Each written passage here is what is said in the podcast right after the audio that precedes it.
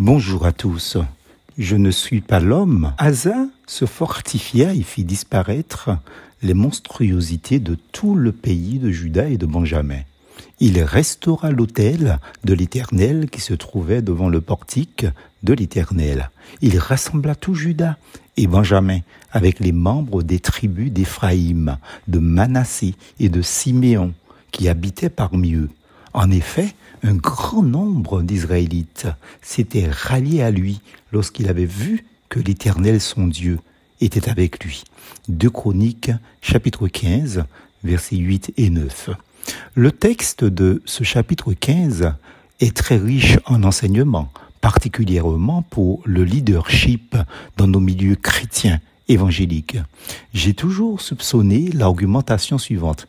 Je ne suis pas un homme, mais Jésus-Christ, comme étant teinté de vernis spirituel, mais au fond prétentieux, orgueilleux, pour se justifier et se rebeller.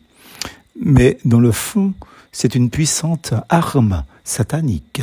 À mon humble avis, et je le dis avec humilité, celle-là fait partie de l'un des meilleurs moyens que Satan utilise depuis des lustres et continue à s'en servir d'ailleurs, vu son efficacité pour justifier cette propension humaine face à l'autorité.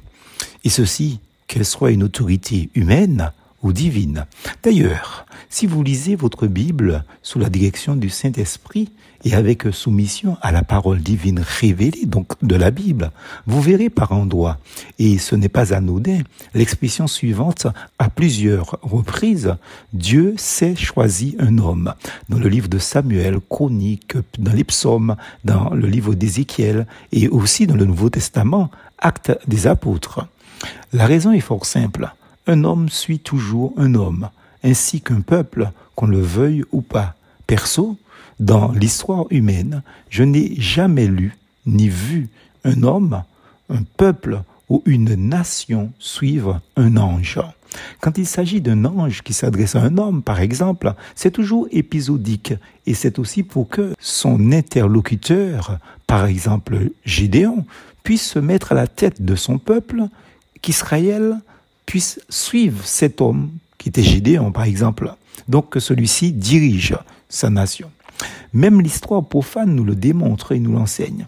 La Bible fourmille d'exemples en ce sens, d'hommes comme Asa, choisi par Dieu pour son merveilleux dessein éternel, saint et béni sur cette terre. D'Abraham à Jacob, de Joseph à Moïse, Josué, David, Élie, Jérémie, Daniel, Ésaïe, la liste est si longue.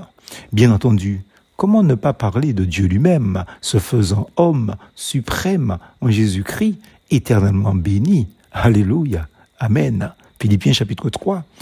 Philippiens chapitre 2, versets 1 à 10. Mais attention, ces sommités citées avaient un dénominateur commun. Ils marchaient avec Dieu, donc Dieu était avec eux.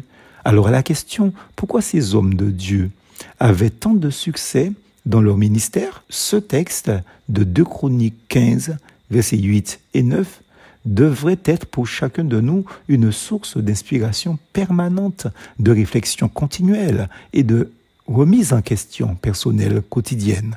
Car comme le dit le sage Salomon, Dieu tient le succès en réserve pour les hommes droits. Il est un bouclier pour ceux qui marchent dans l'intégrité. Proverbe 2, verset 7. Et ceci, qu'il s'agisse de leaders ou de simples fidèles, comme on le dit. Alors, vous suivez qui? Puisse Dieu vous, puisse Dieu nous venir en aide. Plus force en Jésus.